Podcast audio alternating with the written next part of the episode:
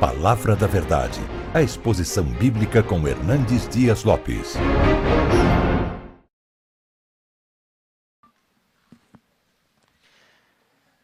Irmãos queridos, vamos abrir a palavra de Deus no Evangelho de Jesus Cristo, conforme o relato de Lucas, capítulo 24, verso 49.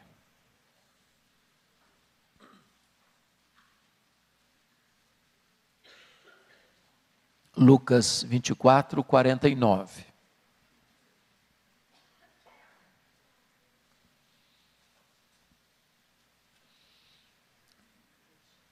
Está escrito: Eis que envio sobre vós a promessa de meu Pai. Permanecei, pois, na cidade até que do alto sejais revestidos de poder. Agora, Atos dos Apóstolos, capítulo 1.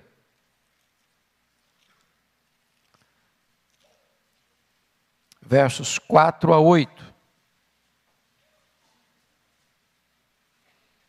Jesus já havia ressuscitado e antes de ir aos céus, está escrito: E comendo Jesus com eles, com os discípulos, determinou-lhes que não se ausentassem de Jerusalém mas que esperassem a promessa do Pai, a qual disse ele: De mim ouvistes.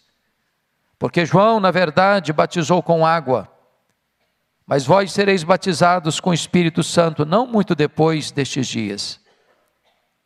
Então os que estavam reunidos lhe perguntaram: Senhor, será este o tempo em que restaures o reino a Israel? Respondeu-lhes: Não vos compete conhecer tempos ou épocas que o Pai reservou pela sua exclusiva autoridade. Mas recebereis poder ao descer sobre vós o Espírito Santo. E sereis minhas testemunhas, tanto em Jerusalém como em toda a Judéia e Samaria, e até os confins da terra. Agora, capítulo 2, versos de 1 a 4. Ao cumprir-se o dia de Pentecostes, estavam todos reunidos no mesmo lugar. De repente veio do céu um som como de um vento impetuoso e encheu toda a casa onde estavam assentados. E apareceram distribuídas entre eles línguas como de fogo, e pousou uma sobre cada um deles. Todos ficaram cheios do Espírito Santo e passaram a falar em outras línguas, segundo o Espírito lhes concedia que falassem. Verso 11: tanto judeus como prosélitos, cretenses e arábios, como os ouvimos falar em nossas próprias línguas as grandezas de Deus. Irmãos, nesta noite eu gostaria de conversar um pouco com vocês sobre o poder do Espírito Santo. E eu estou convencido, e vocês certamente também, de que o Pentecostes foi Certamente o maior acontecimento na história da igreja, depois da morte e da ressurreição do Senhor Jesus Cristo. Foi ali, historicamente, que o Espírito Santo foi derramado, em cumprimento à promessa do Pai, para ficar para sempre com a sua igreja. O derramamento do Espírito Santo trazendo poder acontece exatamente porque os discípulos obedecem à orientação de Jesus: permanecei na cidade, até que do alto sejais revestidos de poder. Porque antes de enviar a igreja ao mundo, Jesus Cristo enviou o Espírito Santo à igreja. E esta ordem não pode ser invertida. Esta espera foi uma espera obediente. Esta espera foi uma espera perseverante. Esta espera foi uma espera cheia de expectativa, a expectativa do revestimento de poder. Diz o capítulo 1, versículo 14 de Atos, que todos estes perseveravam unânimes em oração, com as mulheres, com Maria, mãe de Jesus e com os irmãos dele. Notem vocês que não foram alguns, mas todos. E todos perseveravam mas todos estavam unânimes, sintonizados no mesmo canal, desejosos da mesma experiência, aguardando o mesmo revestimento de poder, sintonizados na mesma obediência à orientação de Jesus para o recebimento do mesmo poder, o poder do Espírito Santo de Deus. Esses 120 estão unidos, coesos, unânimes, perseverando na busca do mesmo ideal, serem revestidos com o poder do Espírito Santo. O que, é que aconteceu então naquele dia histórico, memorável do Pentecostes? Eu gostaria de destacar duas verdades soleníssimas. A primeira delas, a experiência pessoal do enchimento do Espírito Santo. Notem comigo ah, o que está escrito no capítulo 2, versículo 4. Todos ficaram cheios do Espírito Santo. Agora preste atenção numa coisa, amados. É muito importante entender isso. Aqueles discípulos que estão no cenáculo aguardando o enchimento do Espírito Santo, eles já eram crentes, eles já eram salvos. Consequentemente, eles já tinham o Espírito Santo. Notem vocês que foi o próprio Jesus quem disse que eles estavam limpos. Foi o próprio Senhor Jesus que disse que todos aqueles que o Pai havia lhe dado, ninguém havia perecido, exceto Judas Iscariotes, o filho da perdição. Aqueles 120 que estavam lá já possuíam o Espírito Santo, porque a Bíblia é clara e categórica em afirmar que ninguém pode pertencer a Cristo a não ser pela obra do Espírito Santo. Ninguém pode ser crente a não ser que tenha nascido de novo da água e do Espírito. Se isso não bastasse, o próprio Jesus Cristo, depois de ressuscitado, soprou sobre eles o Espírito Santo e disse: Recebei o Espírito Santo.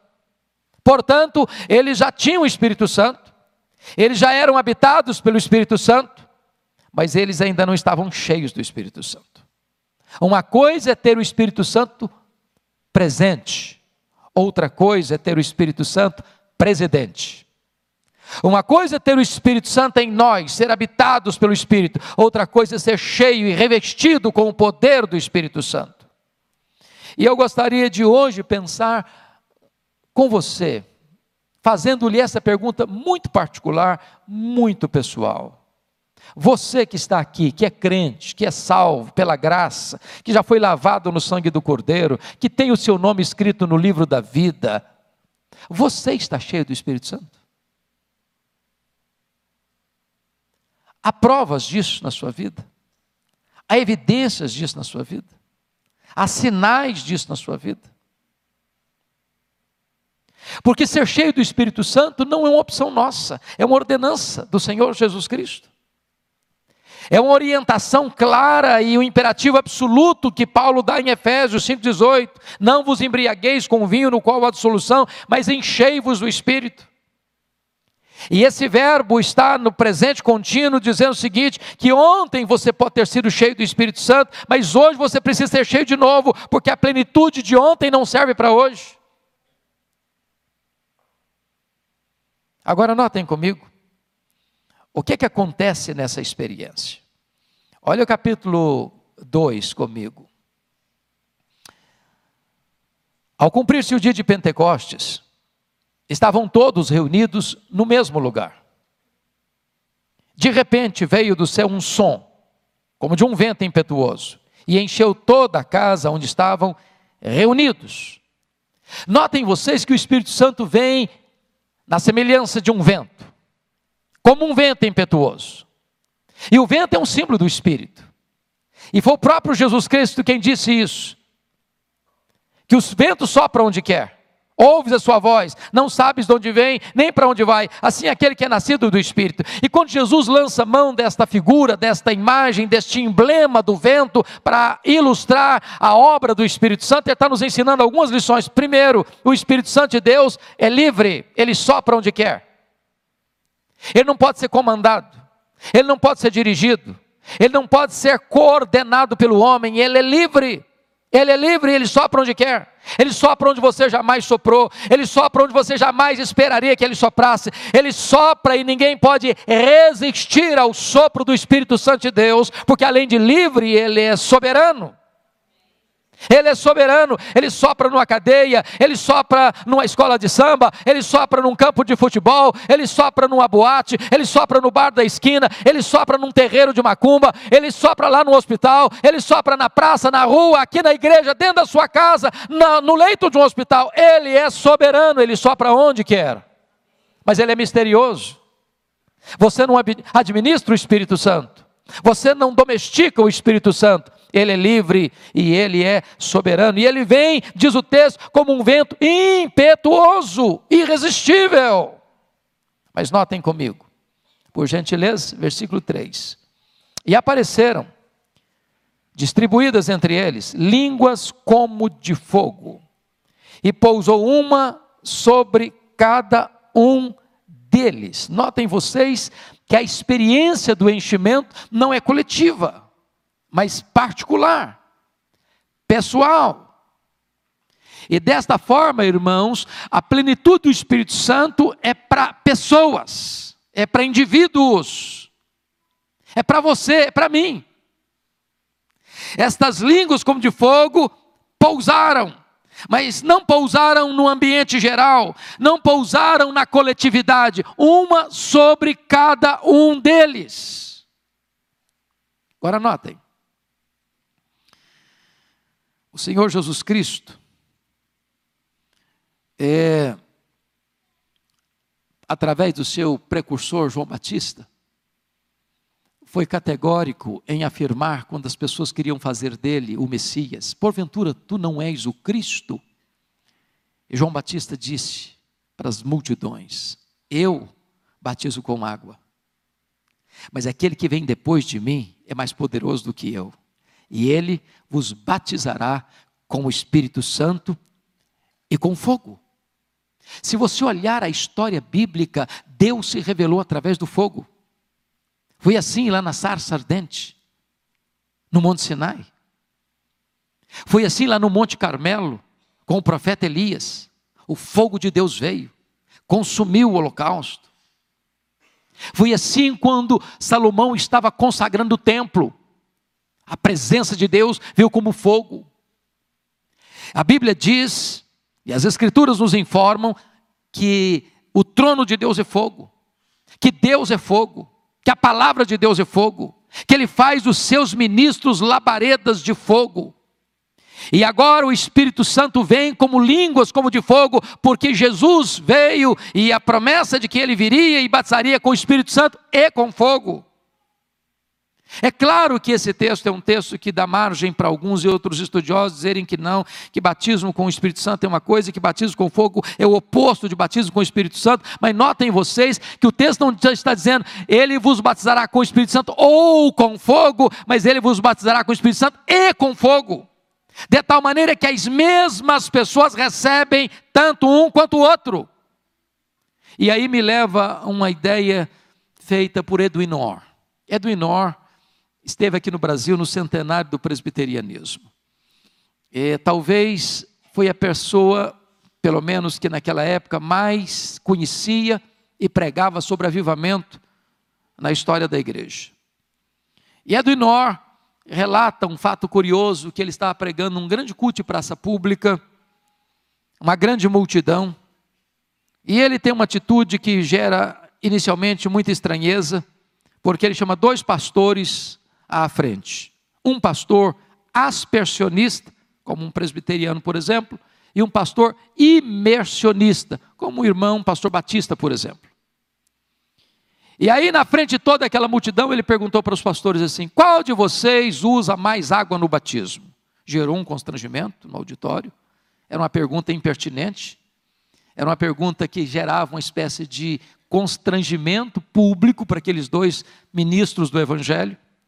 E antes que o desconforto pudesse ser gerado, ele respondeu: Não importa a quantidade de água que vocês usam no batismo, a língua continua seca. Nós precisamos de um batismo de fogo, porque só o fogo pode entrar para suas entranhas e purificar você. Quando você trata do batismo com fogo, você está pensando em quatro coisas. Primeiro, o fogo ilumina. Segundo, o fogo aquece. Terceiro, o fogo purifica. Quarto, o fogo alastra. Nós precisamos deste revestimento e deste poder. Deste poder. Aliás, quando você vai estudar as Escrituras, lá no livro de Levíticos, capítulo 6, cinco vezes aparece lá a exortação, a instrução para não deixar o fogo apagar sobre o altar. Porque o fogo tem duas características: ou ele alastra ou ele apaga. Para que o fogo continue aceso no seu coração, é necessário você manter o combustível do fogo, alimentar o fogo, porque senão ele apaga. Há muitos crentes, meus irmãos, que hoje estão como que cobertos de cinzas. Houve um tempo na sua vida que houve fogo, houve um tempo na sua vida que houve fervor, houve um tempo na sua vida em que havia amor por Jesus, alegria na presença de Deus, delícia na oração, prazer no louvor, paixão pelo Evangelho, alegria em falar de Jesus Cristo. Esta chama foi apagando, foi ficando uma chama bruxuleante, e de repente esse fogo apagou, e essas brasas se tornaram um carvão cheio de cinzas e coberto de cinzas. Por isso o apóstolo Paulo diz para Timóteo: Timóteo, reavive, meu filho, o dom que há em você. E a palavra reavivar aí é o uso de foles para acender as brasas, para levantar o fogo, para aquecer novamente, para trazer fogo de novo. Nós precisamos deste fogo do Espírito Santo de Deus. E eu não estou falando de fogo estranho. E eu não estou falando de fogo fato, eu não estou falando de fogo plástico, eu não estou falando de fogo produzido pela terra, eu não estou falando de fogo produzido pelo homem, eu estou falando do fogo do Espírito Santo de Deus, que aquece, que inflama, que purifica e que alastra para a glória de Deus. O general William Buff insistia com seu povo: a tendência do fogo é apagar-se, vigie o fogo no altar do seu coração. Ou irmãos, nós precisamos de uma igreja inflamada, quentinha, viva, cheia do fogo do Espírito de Deus. Às vezes eu olho para alguns crentes, parece mais uma barra de gelo do que uma fornalha acesa. Parece mais uma barra de gelo conservando o religiosismo. Quando na verdade nós devemos ter o coração aquecido.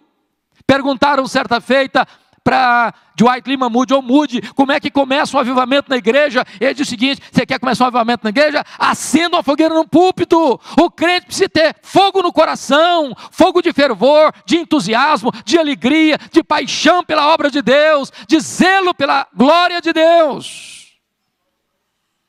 Precisamos de línguas como de fogo, amados irmãos.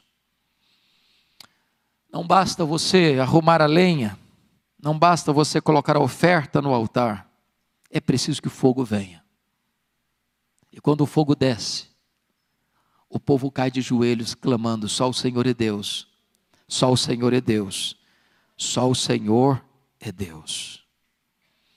Mas a segunda coisa que eu gostaria de tratar nesse texto, irmãos, não é apenas a plenitude do Espírito Santo, mas o revestimento de poder. Revestimento de poder. E é isso que Jesus prometeu. Em Atos 24, 49. Permanecei na cidade até que do alto sejais revestidos de poder. Pois foi exatamente isso que Jesus reafirma em Atos 1 versículos 4 e 5. Determinou-lhes que não se ausentassem de Jerusalém, mas que esperassem a promessa do Pai, a qual disse ele: De mim ouvistes, porque João, na verdade, batizou com água, mas vós sereis batizados com o Espírito Santo. Isso gera uma pergunta: vai ser nesse tempo que o Senhor vai restaurar o reino Israel? E Jesus responde: vocês não têm essa competência de descobrir, de ficar investigando, de ficar lucubrando sobre tempos ou épocas, mas recebereis poder ao descer sobre vós o Espírito Santo. E sereis minhas testemunhas, tanto em Jerusalém como em toda a Judéia e Samaria e até os confins da terra. E eu gostaria de olhar aqui algumas coisas com vocês. Primeiro, irmãos, não há cristianismo sem poder. Não há cristianismo sem poder. Sabem por quê? Porque o Evangelho é o poder de Deus. Nós pregamos o Evangelho que é o poder de Deus. Segundo, irmãos, o Espírito Santo é espírito de poder. É o que o apóstolo Paulo descreve para Timóteo, capítulo 2, 2 Timóteo 1,7. Deus não nos deu espírito de medo, de covardia, de fraqueza, de timidez, mas espírito de poder. Paulo diz em 1 Coríntios 4,20 que o reino de Deus não consiste de palavra, de discurso, mas o reino de Deus consiste de poder. Então não há cristianismo sem poder. Então não deveria existir cristão sem poder. Mas a pergunta é: estamos nós revestidos com esse poder? Notem comigo. O próprio Senhor Jesus Cristo, sendo um homem perfeito, não abriu mão desse poder. Se não vejamos, primeira experiência está lá no seu batismo. Quando ele é batizado, e ele não precisava ser batizado, porque o batismo de João era batismo de arrependimento, e ele não tinha pecado dos quais se arrepender. E ele recebeu o batismo porque ele se identificou conosco que somos pecadores. Mas diz a Bíblia que enquanto ele orava, os céus se abriram, o Espírito Santo desceu sobre ele, e o Pai falou: Este é o meu filho amado, em quem eu me comprazo. A partir dali, ele é revestido com esse poder. E se você lê em seguida em Lucas, cheio do Espírito Santo, ele é conduzido ao, é, ao deserto para ser tentado pelo diabo, e ele vai no poder do Espírito Santo e derrota o diabo no seu próprio território. E diz ainda Lucas 4 que ele retorna para Galiléia cheio do Espírito Santo. E diz ainda Lucas 4 que ele chega em Nazaré, pega o livro de Isaías, o rolo do livro de Isaías nas suas mãos e lê: O Espírito do Senhor Deus está sobre mim, pelo que me ungiu para pregar, para libertar e para curar. A Bíblia diz que ele andou por todo lado, fazendo bem, libertando os oprimidos do diabo, porque ele estava revestido com o poder do Espírito Santo. Ele, sendo filho de Deus, não abriu mão desse poder. E você? E eu? E nós? Abriríamos mão? Notem comigo. Os discípulos não poderiam abrir mão, porque é uma ordem expressa de Jesus: permanecei na cidade até que sejais revestidos de poder. Mas recebereis poder ao descer sobre vós o Espírito Santo. E aqui eu chamo a sua atenção para algumas perguntas. Mas poder para quê? Hoje, quando você vê algumas igrejas que falam tanto de poder, de uma maneira distorcida, desconectada com as Escrituras, via de regra as pessoas falam de poder para se aparecerem, para que o homem seja o centro, para que o homem seja notado, para que o homem seja aplaudido, para que o homem seja reconhecido, para uma exposição humanista. Mas a pergunta bíblica permanece: poder para quê? Por que, que a igreja precisa de poder? Por que, que você precisa de poder?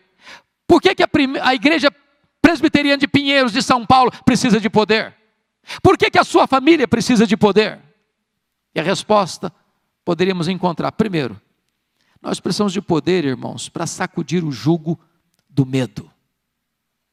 Aqueles discípulos estavam com medo.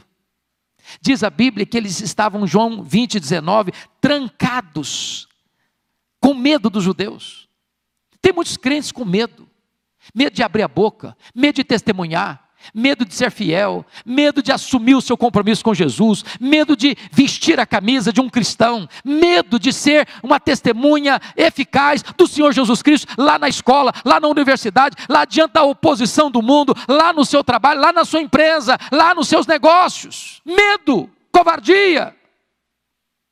Nós precisamos de poder, queridos, porque um crente revestido com poder, ele não teme o mundo, ele não teme o diabo, ele não teme a perseguição, ele não teme a hostilidade, ele não teme a oposição, ele não teme. É por isso que Paulo diz para Timóteo: oh, Timóteo, meu filho, Deus não deu para nós espírito de medo, Deus não deu para nós espírito de covardia, Deus deu para nós é espírito de poder, Timóteo. Segundo lugar, irmãos, poder para quê? Poder para quê? Segundo, poder para tirar os olhos da especulação teológica para a ação missionária. Note que quando Jesus falou deste poder para os seus discípulos, eles entraram com uma pergunta teológica, escatológica. Será nesse tempo que o Senhor vai restaurar o reino de Israel? Quando eu olho hoje no cenário evangélico brasileiro, e até mesmo dentro do nosso cenário de linha reformada, eu percebo que nós, via de regra, despendemos a maioria da nossa energia, do nosso tempo, com discussões teológicas. Nós gastamos a maioria do nosso tempo com lucubrações doutrinárias, que em si não são ruins, que não tem nenhum problema de você discutir, de você aprofundar, de você querer saber, de você ter interrogações, de você ter perguntas. Mas o que Jesus foi claro em dizer para nós é o seguinte: em vez de nós ficarmos despendendo todo o nosso tempo com lucubrações teológicas, nós deveríamos focar a, nossa, a nossa atenção para a agenda missionária da igreja. Deus não nos chamou para discutir, Deus nos chamou para trabalhar. Deus nos chamou para testemunhar. Deus nos chamou para olhar para os confins da terra e entender que só temos hoje para ganhar a nossa geração, porque se nós falharmos em ganhar a nossa geração, na nossa geração, nós teremos sido derrotados fragorosamente. Às vezes, queridos, discutimos muitas opiniões, profundas lucubrações, mas não agimos. Temos muito religiosismo e pouca vida muita ortodoxia e pouco poder, muita discussão e pouco trabalho, muito barulho e pouco resultado. Terceiro, poder para quê? Por que, que você e eu precisamos de poder? Em terceiro lugar, poder para morrer. Olha Atos 1,8. Mas recebereis poder ao descer sobre vós o Espírito Santo, e sereis minhas testemunhas. A palavra testemunha na língua grega é a palavra de onde vem a palavra portuguesa mártir. Irmão, ser crente hoje está ficando, muito, tá ficando muito fácil. Não custa nada para a gente. Não custa nada.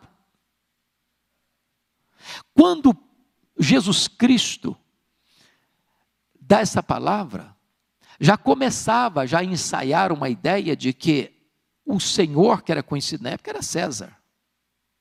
E você afirmar Jesus é o Senhor era não ser politicamente correto, era uma espécie de infidelidade ao Estado, era uma espécie de conspiração ao imperador, e isso cresceu, isso se avolumou e chegou a um ponto em que alguém dizia o seguinte: Jesus é o Senhor da minha vida, ele era levado ao martírio, ele era jogado às feras, ele era queimado vivo, ele era crucificado, e somente aqueles que disponham-se a morrer por Jesus tornavam-se cristãos. O que custa você ser um cristão hoje? Às vezes aplausos, reconhecimento, elogios. Deixa eu dizer uma coisa para você, meu amado. Se você não está pronto para morrer, você não está pronto para viver. Se você não tem uma causa pela qual morrer, você ainda não está preparado para viver. Qual é a causa que leva você a dar sua vida? O que é que faz brilhar os seus olhos? O que é que enche o seu peito de entusiasmo? Qual é a grande bandeira da sua vida? Qual é a grande plataforma da sua vida? Qual é o grande projeto da sua vida? Para que que você existe? A não ser que você tenha a disposição de dar a sua vida, como Estevão deu a sua, como Paulo deu a sua, como Perpétua deu a sua, como tantos mártires do cristianismo se dispuseram a morrer. Nós não teremos vivido de modo digno do crucificado. Precisamos de poder para morrer. Quarto lugar, poder para quê? Poder para quê? Poder para perdoar. Mas recebereis poder ao descer sobre vós o Espírito Santo, e sereis minhas testemunhas, tanto em Jerusalém, como em toda a Judéia e Samaria. E Samaria? Sim, Samaria. Preste bem atenção nisso comigo, por favor. Se você ler Lucas, Evangelho de Lucas, capítulo 9, Quando Jesus desce do monte da transfiguração, e ele já está no final do ministério, porque se você ler Lucas capítulo 9, a partir do verso 51, 53, Jesus já está caminhando para Jerusalém e caminhando para a cruz. Todo mundo lia isso no rosto dele. E aí Jesus tem que passar pela aldeia dos samaritanos. Sabe o que, que aconteceu? Os samaritanos não quiseram receber Jesus. Aí Tiago e João, que eram irmãos, disseram assim para Jesus: Senhor, só quer que a gente manda descer fogo do céu sobre esse povo? E preste atenção que o fogo que estavam querendo lá não era fogo do Espírito Santo, não. Era fogo de destruição. Em outras pessoas, o senhor quer que a gente elimine esse povo? Que esse povo morra? Aí o que, que acontece? Jesus vai para Jerusalém. Jesus morre na cruz. Três dias depois, Jesus ressuscita. 40 dias Jesus fica entre eles. Jesus vai para o céu. Dez dias depois, Jesus derrama o Espírito Santo. Mas antes de derramar o Espírito Santo, Jesus diz para eles assim: Vocês vão ser testemunhas lá em Samaria. Aí o diácono Filipe vai para Samaria. E aí Deus faz maravilhas lá. Milagres extraordinários. Prega aos ouvidos, prega aos olhos. Sabe quem vai lá para Samaria orar para que o Espírito Santo venha sobre os samaritanos? João. João, que estava dias antes dizendo assim: Senhor, quer que a gente destrua? Agora, dias depois, ele está dizendo: Senhor, manda o Espírito Santo. Manda o Espírito Santo. Você precisa de poder para perdoar. Perdoar aqueles que um dia você queria que eles morressem. Perdoar aqueles que um dia você queria que se acabassem. Perdoar aqueles que um dia você queria ser o agente da destruição deles. Sem poder não tem perdão, meus irmãos. Sem perdão, sem poder tem mágoa. Sem perdão tem ranço. Sem perdão tem divisão. Sem perdão tem separação. Sem perdão tem muralha levantada entre as pessoas. Mas quando o Espírito Santo vem, ele quebra barreiras, ele derruba mágoa, ele derruba ranço, ele derruba amargura, ele derruba ressentimento. Quando o Espírito Santo vem, você se reconcilia, você ama, você abençoa, você ora, você quer que as pessoas sejam salvas, você quer que as pessoas sejam alcançadas pela plenitude do Espírito Espírito Santo que um dia encheu também a sua vida. Nós precisamos do poder do Espírito Santo para perdoar. Poder do Espírito Santo para quê, irmãos? Para quê? Notem comigo, quinto lugar, poder do Espírito Santo para falar de Cristo com intrepidez. Eu faço um desafio para você e eu vou ler alguns versículos só para a gente não ficar ah, com dúvidas sobre isso, uma conexão em Atos dos Apóstolos com enchimento do Espírito Santo e pregação intrépida da palavra. Agora eu vou fazer uma pergunta para você: você tem pregado a palavra com intrepidez? Qual foi a última vez que você pregou a palavra com intrepidez? Ah, mas eu não sou pastor da igreja. Quando aqueles crentes foram dispersos por causa da perseguição, com a morte de Estevão, diz a Bíblia que, exceto os apóstolos, todos foram dispersos. E todos, ao serem dispersos, não saíram murmurando, não saíram amaldiçoando, não saíram é, invocando juízo de Deus sobre aquelas pessoas que tomaram seus bens, que saquearam as suas propriedades, que expulsaram-nas de casa e da sua terra e da sua casa e da sua vila e da sua cidade, mas saíam todos, saíram todos pregando a palavra de Deus. Pregando a palavra de Deus. Então, veja comigo, por favor, essa conectividade. Vamos ver. Primeiro, dá uma olhadinha comigo, capítulo 1, versículo 8. Vamos juntos?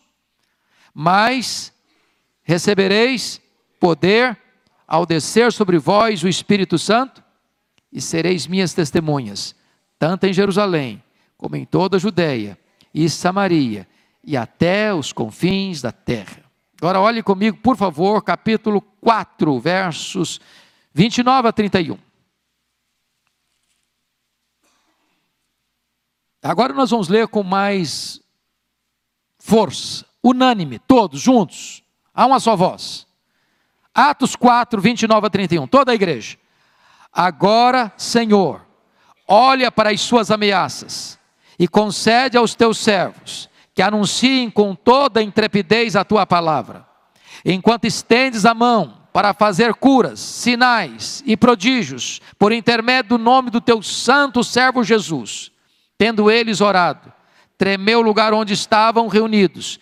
Todos ficaram cheios do Espírito Santo e com intrepidez anunciavam a palavra de Deus. Louvado seja o Senhor. Olha comigo, por favor, capítulo 6, versos 8 a 10. Olha a história de Estevão, vamos ler juntos, por gentileza, com a mesma ênfase, capítulo 6, 8 a 10, todos juntos. Estevão, cheio de graça e poder, fazia prodígios e grandes sinais entre o povo.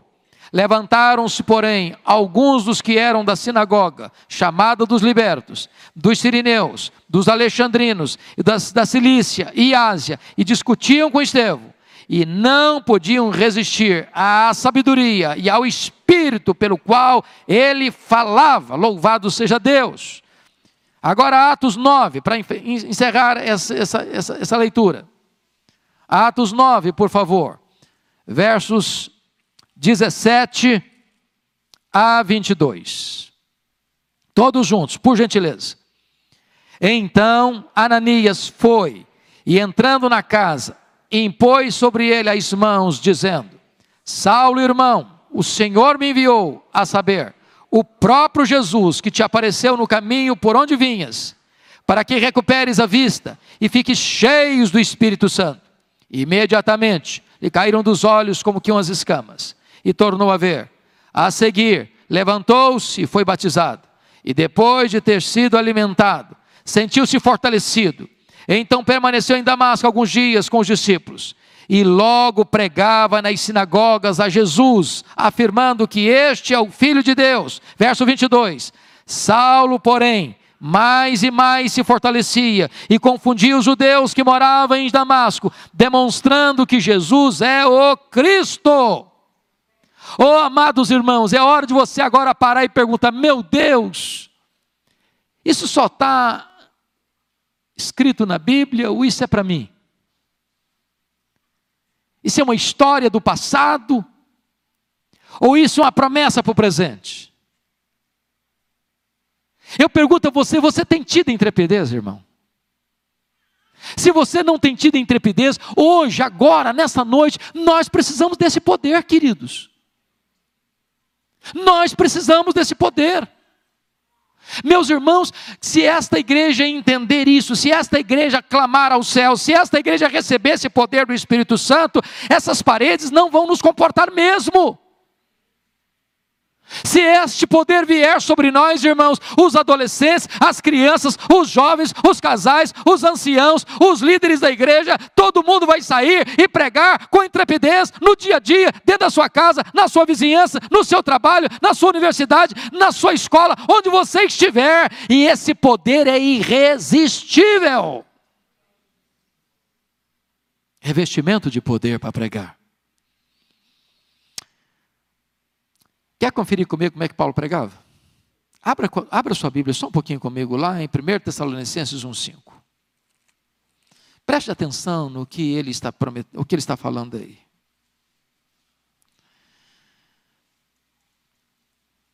Eu queria que a igreja toda lesse comigo. 1 Tessalonicenses, capítulo 1, versículo 5. Toda a igreja. Há uma só voz, vamos ler.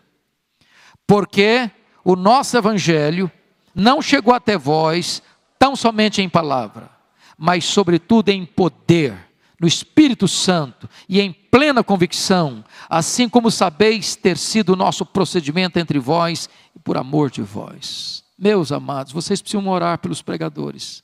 Ore pelo pastor Ival, ore por mim, ore pelos pastores da igreja. Alguém já disse que banco sem oração é púlpito sem poder.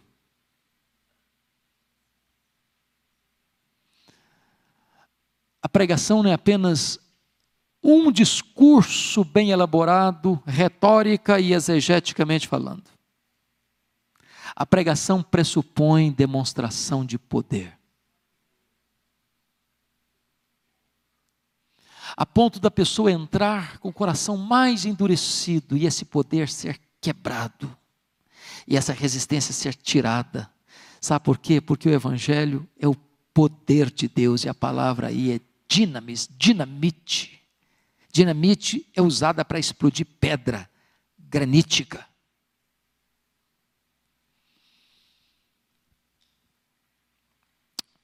Quando George Whitfield foi ordenado ao sagrado ministério, com 20 anos de idade, ele, antes de pregar o seu primeiro sermão, ele orou a Deus e jejuou durante dois dias. E no seu primeiro sermão, depois de pregar, reuniu-se uma comissão para despojá-lo do ministério. Porque 15 pessoas no auditório foram profundamente comovidas, a ponto de chorar e soluçar em voz alta. E eles acharam aquilo muito estranho porque eles não estavam acostumados com aquelas coisas. E aí um pastor mais experiente, mais maduro, disse: Meus irmãos, nós estamos pregando há tanto tempo e não acontece nada. E esse jovem prega, e há essa comoção e essa convulsão, deixa o homem pregar. E ele pregou 35 anos. Três a cinco vezes por dia. Para auditórios de até 80 mil pessoas sem microfone o maior fenômeno do mundo em pregação ao ar livre. Nunca na história nenhum homem pregou como George Whitfield. Todo dia, três a cinco vezes por dia, para auditórios de duas mil a oitenta mil pessoas. Com o poder do Espírito Santo. João Wesley, depois de anos, anos de trabalho missionário, reconheceu que ele era apenas um crente nominal.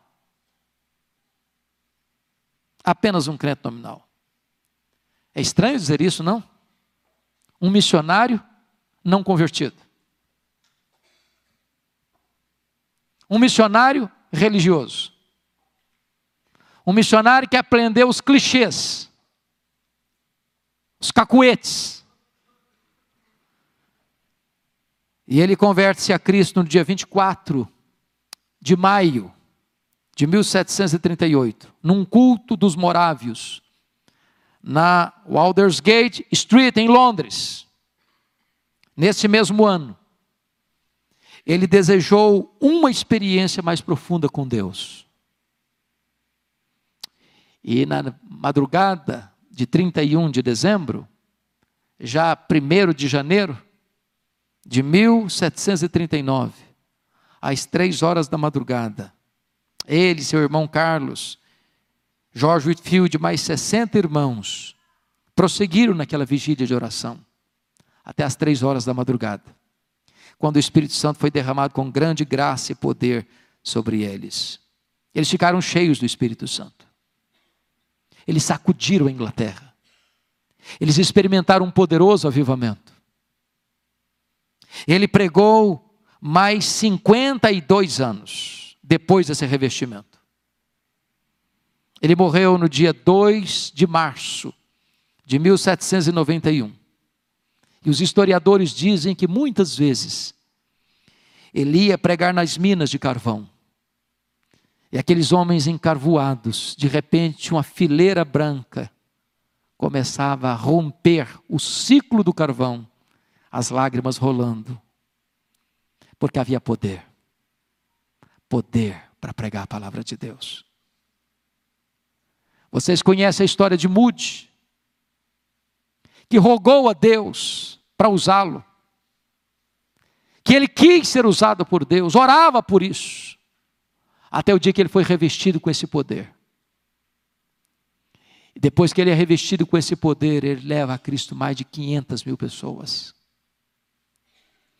Às vezes temos resultados, irmãos, eu concordo, temos resultados. Pastor prega, pastor Arival, eu prego, outros pregam. A gente vê de vez em quando ali um fruto aqui, outro fruto ali. Mas nós queremos mais, queridos. Nós precisamos de mais. Para quando uma pessoa entrar por aquelas portas, ela tem uma sensação tão profunda da presença de Deus, o impacto tão irresistível da glória de Deus, que ela vai ser impactada, profundamente impactada. E os nossos cultos serão celeiros de conversão. Não haverá reuniões a não ser de oração, de estudo bíblico, de um encontro das mulheres à tarde, do conexão com Deus segunda noite, ou dos cultos dominicais dessa igreja, ou nas salas de aula, sem que os pecadores se rendam aos pés do Salvador, que as lágrimas do arrependimento brotem. Nós precisamos de ver vida por causa deste evangelho de poder. Nós precisamos desse poder. Eu preciso desse poder. Você precisa desse poder. E eu queria fazer essa pergunta e eu quero parar aqui. Isso mexe com você? Você algo, você crê que Deus tem isso para você? Você crê que isso é para hoje? Você crê que isso é promessa de Deus? Você que crê que Deus pode fazer? Quando o apóstolo Pedro estava pregando lá no Pentecoste, depois do derramamento do Espírito Santo, ele se dirigiu àquela multidão nessas palavras: Esta promessa é para vós, esta promessa é para os vossos filhos, esta promessa é para aqueles que ainda estão longe, para você e para mim. Esta promessa é para todos quantos o Senhor nosso Deus chamar. Portanto, irmão, todo aquele que é chamado para a salvação tem uma promessa de revestimento de poder, o poder do Espírito Santo de Deus. Se nós não estamos cheios, irmãos, não é por falta desse poder, é porque nós não estamos buscando esse poder, é porque nós não estamos preparando o caminho do Senhor para que ele se manifeste, é porque nós ainda estamos negligenciando a perseverança desta busca até que este poder venha sobre nós e nos revista. Eu gostaria que você curvasse a sua fronte, que você fechasse os seus olhos.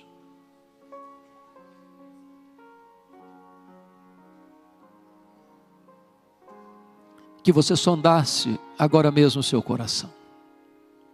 E a pergunta é essa: você está cheio do Espírito Santo? Você foi revestido com o poder do Espírito Santo? Do que você está cheio? O que, que encanta o seu coração? O que, o que faz os seus olhos brilharem? Qual o grande anseio da sua alma? Qual o grande projeto da sua vida?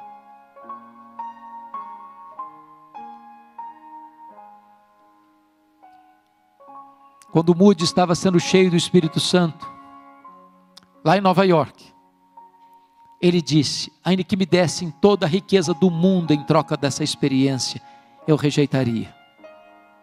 Nem sucesso, nem fama, nem dinheiro, nem riqueza, nem projeção social, nem aplauso dos homens, substitui a glória dessa experiência, ser cheio do Espírito Santo, ser revestido com o poder do Espírito Santo.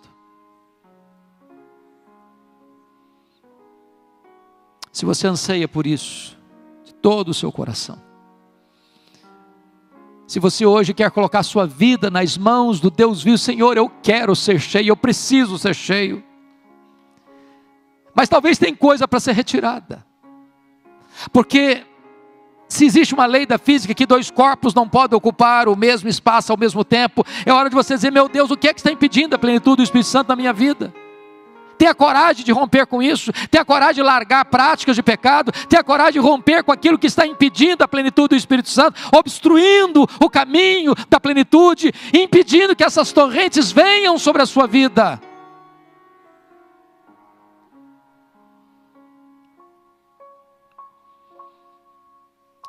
Senhor Deus, aqui está o teu povo, aqui está a tua igreja, aqui estamos nós.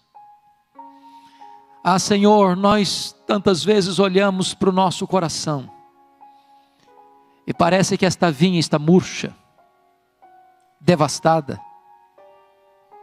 Mas o que oramos nesta noite, Senhor, restaura a tua vinha.